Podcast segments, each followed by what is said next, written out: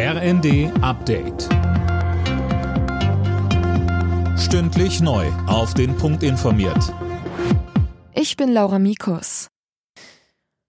Einmal mehr ein Corona-Flickenteppich in Deutschland. Nachdem die unionsgeführten Länder Bayern und Sachsen-Anhalt in dieser Woche die Maskenpflicht im öffentlichen Nahverkehr abschaffen wollen, gibt es teils Kritik.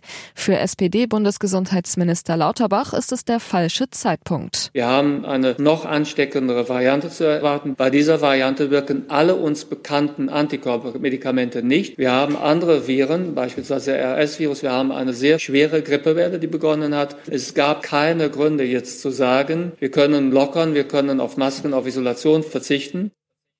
Aus der FDP ist zu hören, dass nun auch die Maskenpflicht im Fernverkehr fallen soll.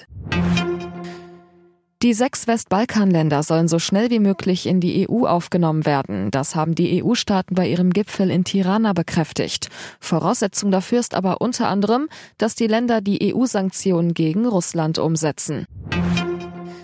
Wenn das Handy morgen Alarm schlägt, nicht wundern, das ist ein Probealarm. Damit soll getestet werden, ob das neue System Cell Broadcast funktioniert. Sönke Röhling, vor zwei Jahren war der Warntag in einem regelrechten Desaster geendet. Ja, damals kam die zentrale Testwarnung mit einer halben Stunde Verzögerung an und viele Sirenen blieben auch ganz aus. Weil es vielerorts auch gar keine Warnsirenen mehr gibt, setzt man jetzt auf das neue digitale System, bei dem man per SMS oder Warn-App informiert wird, wenn man sich in einer Gefahrenregion aufhält. Und bei dem Test morgen soll jeder so eine Mitteilung kriegen.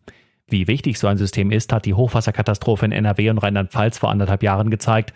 Da wurden die Menschen nicht rechtzeitig gewarnt.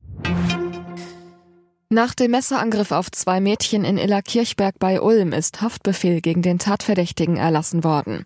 Dem Mann wird Mord und versuchter Mord vorgeworfen. Er soll eine 14-Jährige getötet und ein weiteres Mädchen schwer verletzt haben.